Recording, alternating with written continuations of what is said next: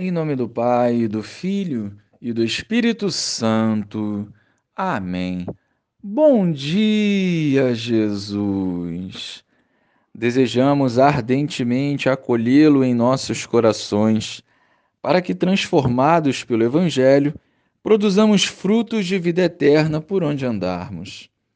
Nós queremos viver o céu aqui na terra. Amém. Naquele tempo, disse Jesus à multidão: o reino dos céus é como um tesouro escondido no campo. Um homem o encontra e o mantém escondido. Cheio de alegria, ele vai, vende todos os seus bens e compra aquele campo.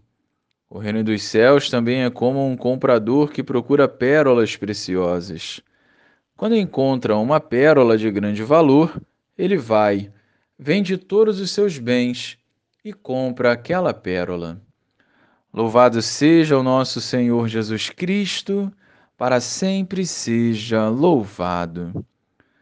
Contemplar a beleza deste Evangelho e a sua profundidade nos faz recordar a vida de tantos santos e santas de Deus que renunciaram às suas próprias vontades e ao mundo para percorrerem esse caminho que leva ao céu. O céu para eles era o bem mais precioso e suas ações mostravam que eles foram se preparando para viverem essa verdade. Hoje nós temos essa oportunidade de nos moldarmos para a eternidade.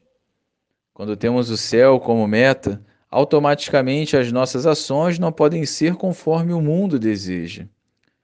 No acolhimento da vontade de Deus, o tamanho da nossa renúncia indica a importância que damos ao que escolhemos. Não é fácil, mas é possível.